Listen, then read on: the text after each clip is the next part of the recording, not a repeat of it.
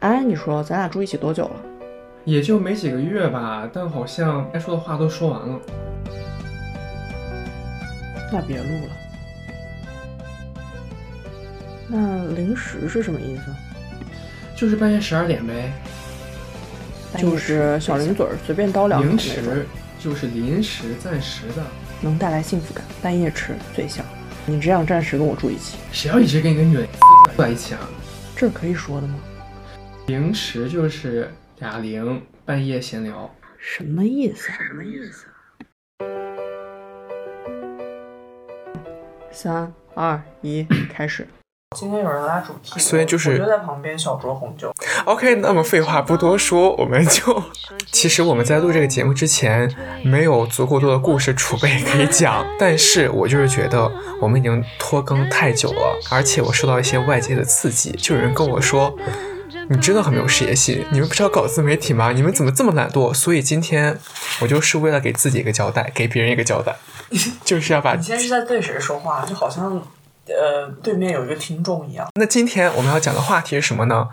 就是我们要讲一讲迷信这个话题。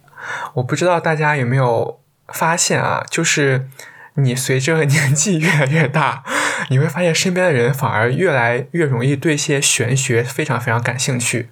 你就会发现，我们可能上学的时候或者年轻的时候没有那么会拜佛、看一些星座、看塔罗，但是现在你会发现身边的人都非常信星座这件事情，比如大陆的陶白白，台湾的唐奇阳。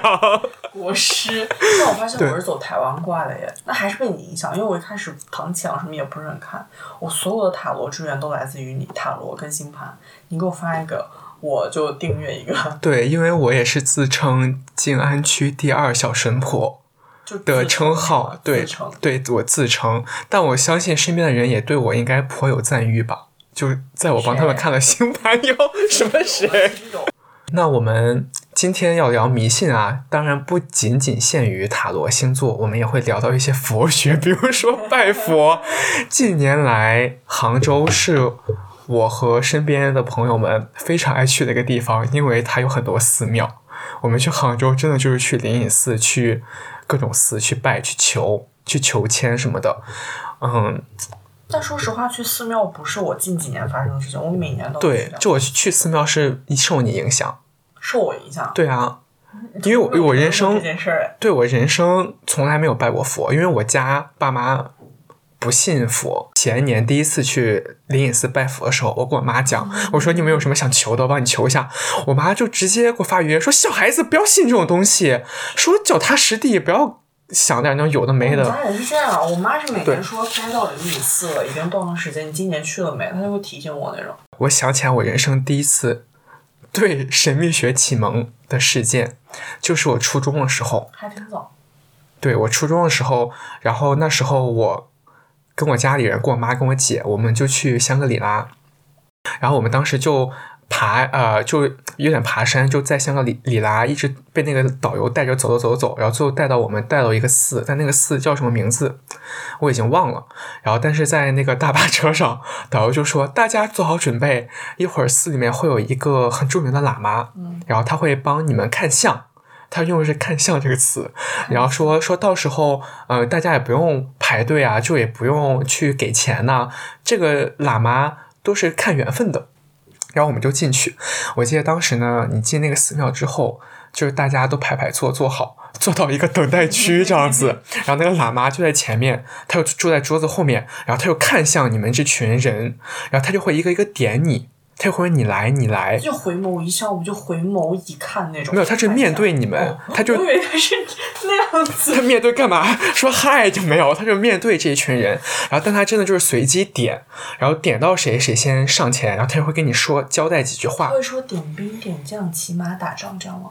不会，我记得他就是平静，他就会伸手说来，就就之类的，就来什么的。还蛮菩萨的。对，然后他当时就叫我妈，还有我跟我姐，我们三个人一起去嘛。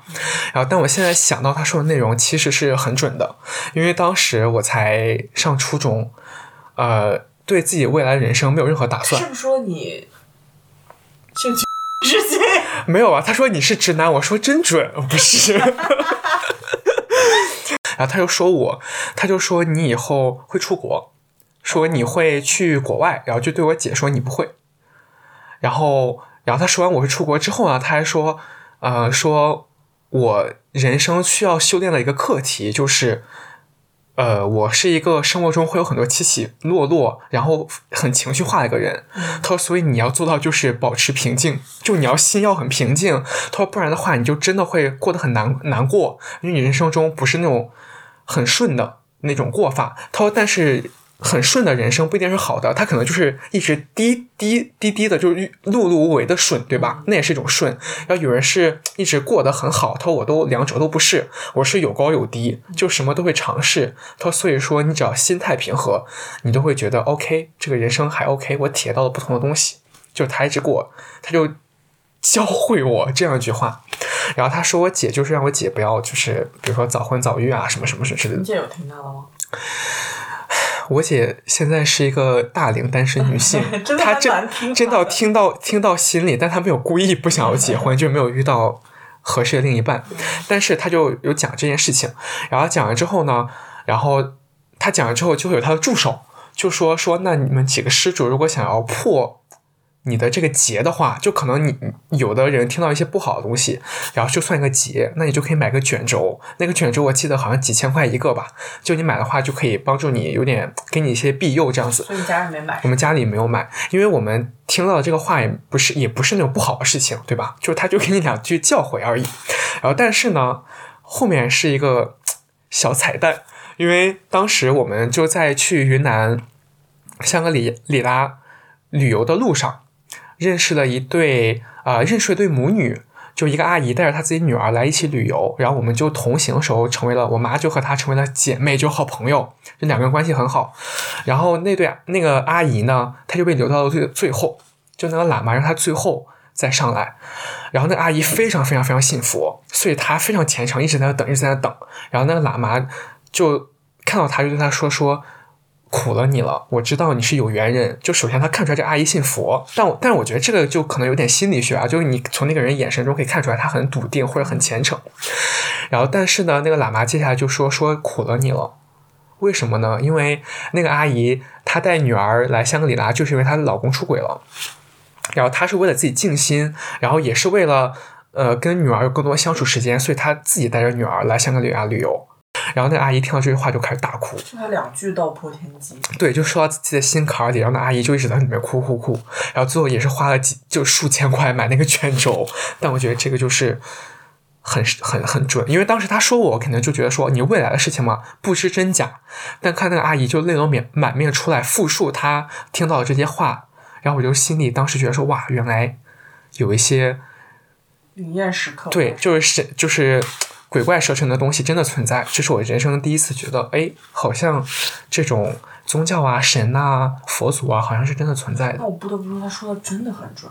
他对你跟你姐人生的这个预告、预言对和你性格的对对，而且而且他其实没有潜意识影响我们什么，因为我们也没有那么那么信，或者就是把这个东西也没有把它放在心上也没有把它当做一个避讳。而且我初中时候真的完全没有想过出国这件事情，我出国也是高中非常临时的一个决定。冥之中，你这样也也让我想到，因为我家跟佛的渊源就相对深一点，我妈一直信佛什么的，但我小时候也是出遇这种佛缘时刻，也是跟你刚刚那个前段有点像，就大家一起去某一个寺庙拜佛什么的。我们当时去甘南那边儿，然后这也是我开始，我现在不能说我是皈依佛门或者我信佛什么，但这也是开始我崇敬佛教的原因。就当时我很热很累，呃，因为那个地方就是一览无余，没有任何的遮蔽。然后我们去拜一个佛什么的，但当下其实也很小，我甚至好像是小学，我连对自己的前程什么都不知道。然后我妈就说：“你可以稍微许一下所以你信佛？你信佛吗？你算是信佛吗？人信佛，哦但是我、哦我自己没有说我一定要信，但是我会拜，哦，好，对，就是一半半吧。然后我当时就说，那我就许个愿望，因为天气非常热，我说我就希望现在有一个东西可以给我遮挡一下，因为我就很热。然后我选完愿之后，我快要离开那个寺的时候，地上就捡捡了一个帽子。然后当下我妈就很开心，我妈就说：“你看你刚刚许的愿就灵验了什么的。”然后那也是我人生第一次觉得说：“OK，原来心诚则灵是这么一回事儿。”但是你吸尘的东西也太微微小了吧？对，因为当下我就是啥都没学，我就说天呐妈好热，我就是希望现在有一个东西可以给我乘凉，然后就捡到了。然后你妈手里有阳伞，她就是不给你，就是让你自己实现。你妈说：“我看看佛祖什么时候给你好处。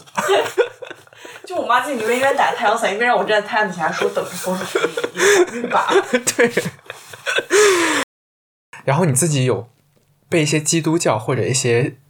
西方的我也有，我今天故事储备非常多。说没有没有，你说我也有，我就有备而来。我就想说，还真好，你没有，我要自己讲。现在今天今天这个节目可能就不叫临时，叫有一说一，就是跟我本人没什么关系。没有有一说一是严肃的，我今天是走。就是我现在在全程录音的过程当中，大家可能看不到小王的面部表情，他的表情是那种你不要讲话，让我讲的表情。我只要开始讲话，他的眼神就是那种你讲完了没？你讲完了没？不是，我把宗教讲完后，你就可以讲星座了，因为我要把星座那趴留给你。留给我，我有什么可讲的？哦，但你要没有故事讲，我还是有故事储备。我觉得这替你剪吧，怎么样？因为毕竟是你来拉主题，也不也不是不可能，就可以讲一下。我是有这个什么时刻呢？就是我有一次。在旧金山自己去旅行，然后那时候我也是一个太妹吧，就是其实很爱混迹于夜店喝酒那种，就是完全没有虔诚过，对，就完全完全和真善美、什么和平爱无关。我就在那个地方走走走。走，然后我就看到远处有一个小小的建筑物啊，我那时候对教堂都没有概念，我就想到这是个啥，我走近看看，然后我就走近，然后我就听到里面有人在那个唱诗，然后我就想说。还挺好听的，对我都没有概念，他是唱诗在唱什么东西，然后我就想说，那走近看看，然后里面感觉很富丽堂皇，就灯火通明。但那天三番天很阴，然后有点小下雨，我就想说，正好有点冷，去里面避避，就是取取暖 这样子。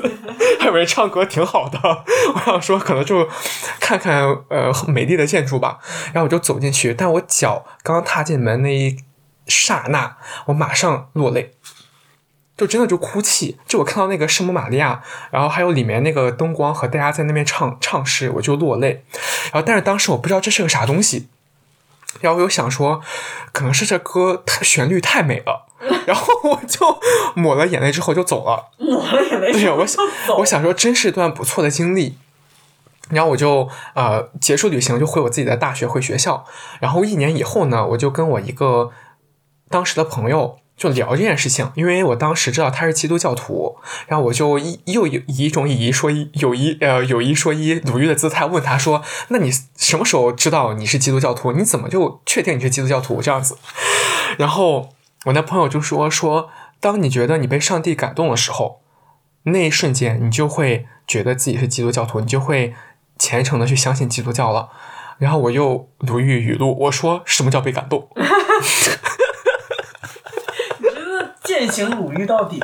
对，然后，然后，但他当时说，他说，他说，就是有一次我去，呃，参加团契的时候，我去跟大家一起读圣经的时候，他说我就哭了，我感觉就有有一股温暖的力量灌射灌灌输我的全身，说那一瞬间，我觉得上帝在对我讲话，然后我那一瞬间就感动了，流下眼泪，我被感动了。他说那种感觉，那种浑身有点起鸡皮疙瘩感觉，就是你被感动了。然后我就想到，哦，原来一年前我是被感动了，就是我是被圣母玛利亚感动了。你当时有起鸡皮疙瘩吗？我当时就是啊，我刚刚进去就浑身酥麻，就落落泪。嗯，但你这个经历我没听过哎。没有吗？对啊，我的故事都是新宣的，今天都是新宣的故事。新宣是什么意思啊？解释一下。就是一个河南话、河南口音的一个合府。新选的。合合府合府。新宣的，我以为什么网络用语。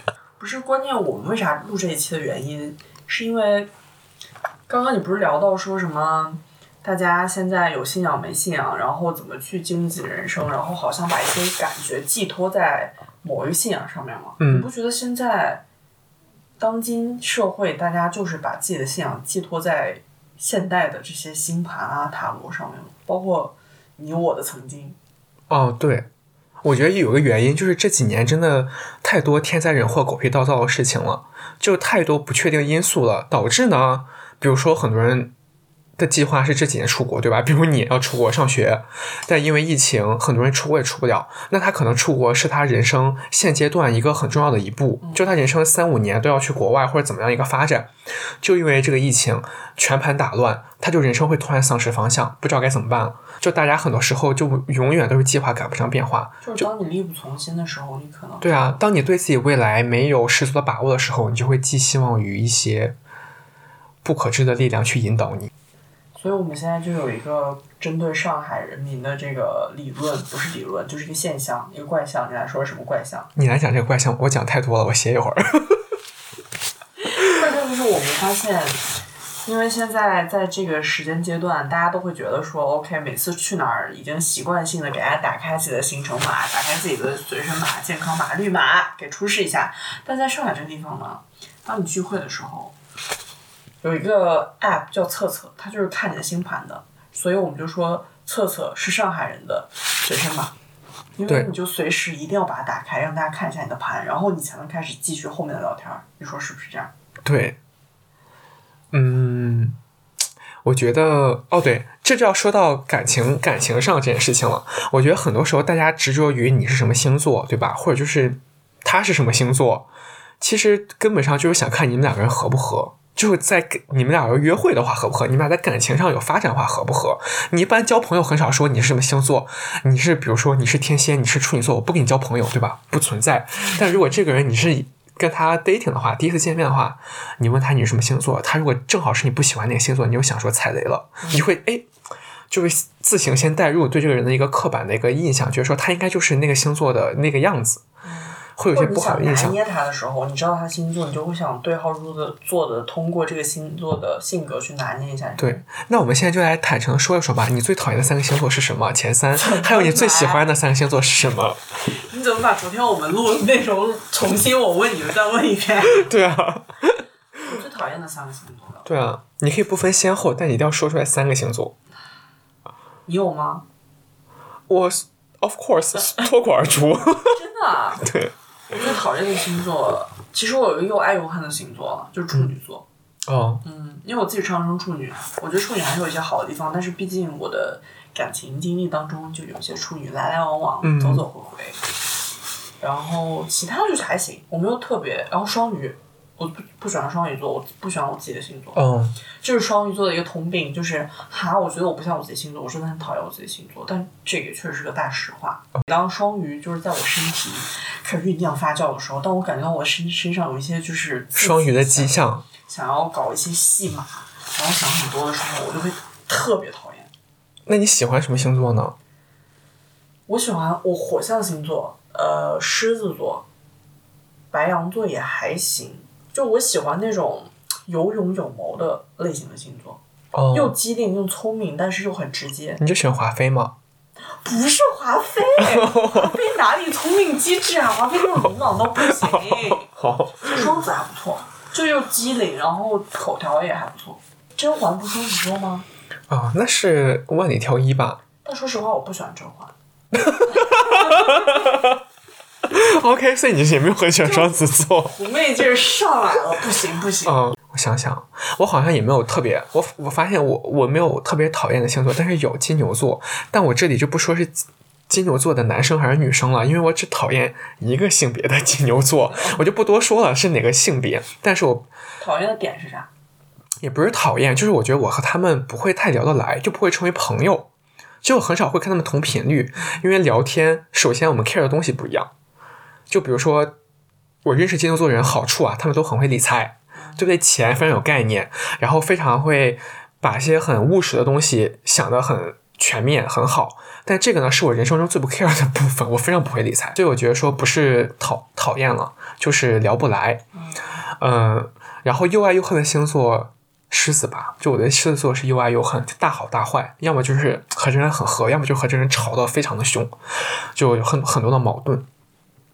然后，我觉得天蝎座我也是又爱又恨吧。对，天蝎座我刚刚想说，天蝎座是我非常欣赏的一个星座。对我欣赏，然后我发现我和天蝎座的女生都能成为很很不错的朋友，但和天天蝎座男生是完全无交集，就没有交集。但天蝎座有什么特点让你欣赏或者又爱又恨？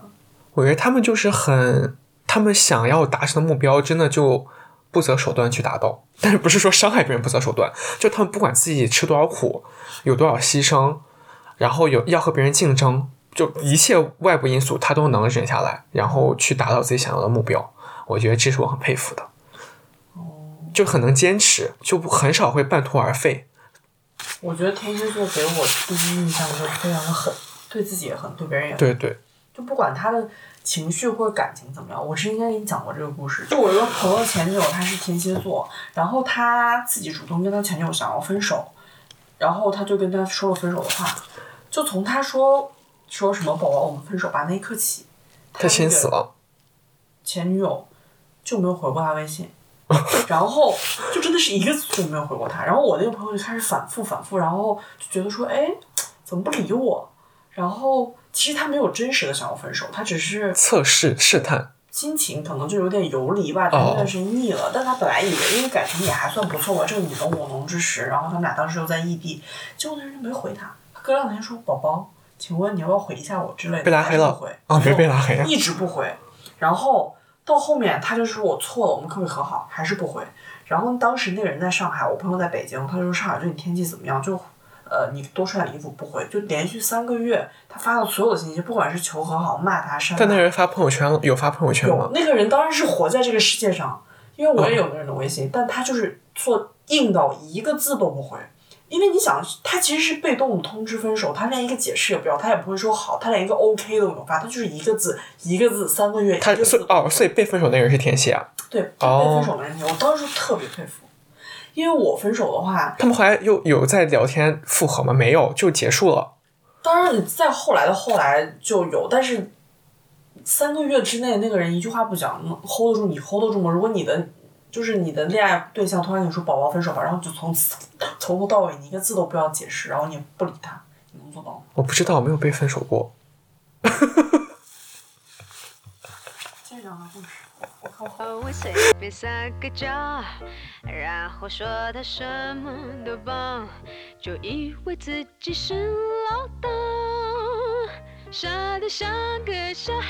在说这么平淡，但是我们到现在迄今为止还是每个月固定会翻阅一些频道。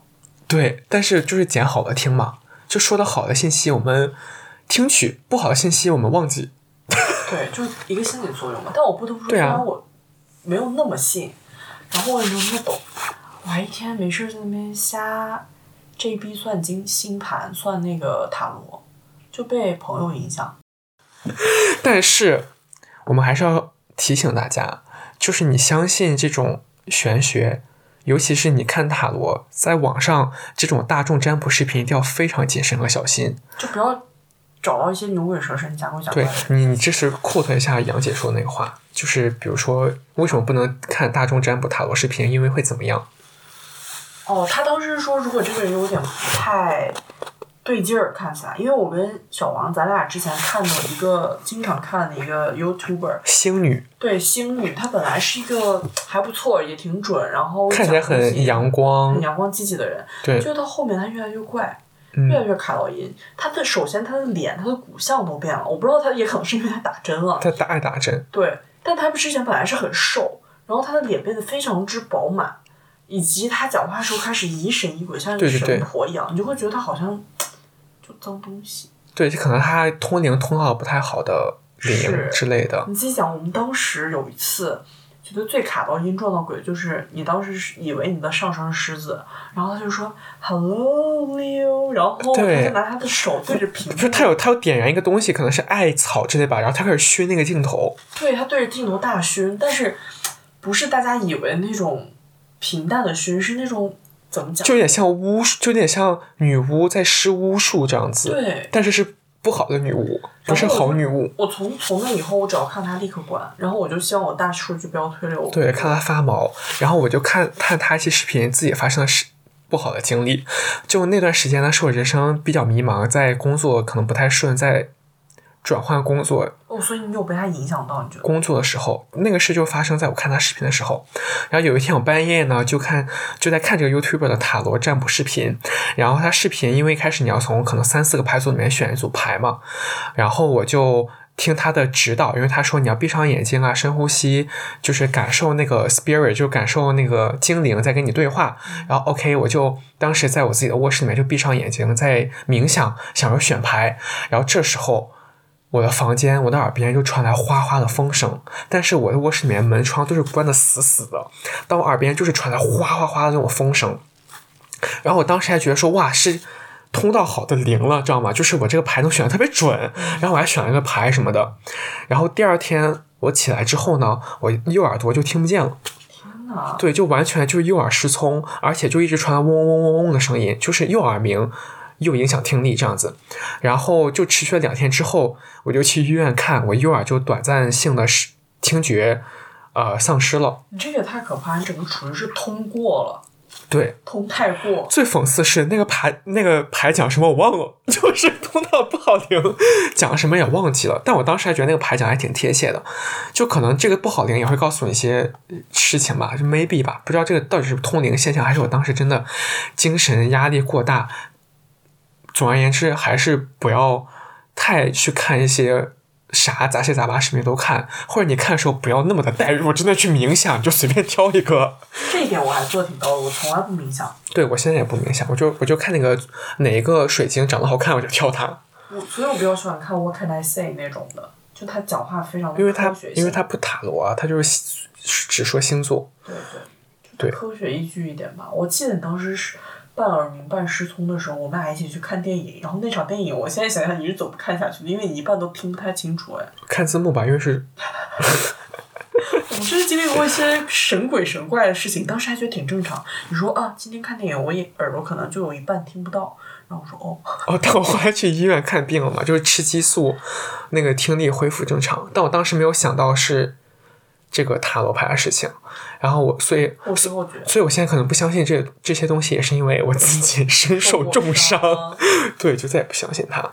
而且我自己人生中真实发生的事情，好像都不在这个占卜的轨迹内。不在轨迹内，为什么大家还会一直看呢？就还是求仙？我觉得就其实其实就有点像，有点像，我觉得某种程度上有点像心理咨询。但心理咨询肯定是很科学，很科学。但这个某种程度上很像那种互助小组。明白，就你信什么会来什么，他告诉你你要信这个，你反过来信他，你就会趋于他。其实跟宗教有点像的嘛。就比如说你每年去拜佛，对吧？你会许愿，那你不管这个愿望第二第二年有没有实现，你第二年都会去还愿嘛。就你总会内心抱着一种知足常乐。就你比如说，你每年许的愿望，大多多少少都会有身体健康、家人身体健康、我自己开心，这个愿望对吧？那你第二年的话，不管实没实现，你想到，哎，我去年某些时候家里还算蛮健康、蛮平安，那我就是实现了吧？就给你一种精神力量，对吧？就是一个，就是一个心理的一个安慰，一个慰藉。所以说到底。反正我上个月算了塔罗，告诉了我未来未来三个月我是没有爱情的，我唯一的爱情就在三月，然后现在没了，所以我现在还是愿愿意相信这件事情。就没爱情你也愿意相信啊？对啊，其实因为我其实 因为你有 support，就你有 support，support，我受不了。所以就我我的感情真的是被朋友跟家人围绕，然后我不需要爱情。哦，对，要接一句，比如说我们俩是很好的朋友，但是我们星盘大不合。哦，对，对吧？对对对对，而且我们俩测那个和盘四十多分，对啊，非常不合，而且是对方有损的那种。对，就超损。但我不得不说，小王跟自己的所有朋友吵过架，唯一跟我就基本上吵架最轻微，最轻微。对，所以这个东西就是也不要全信。就是你可以，我我觉得真的就是捡好的信，你听到好的东西你就去信，你听到不好的东西，比如说有人。我之前看有人去算合盘，就他们俩是情侣了，他去算合盘，然后那个合盘就说你们俩情侣非常不合，或者就是运势说你们以后会分手，他们可能就真的分手。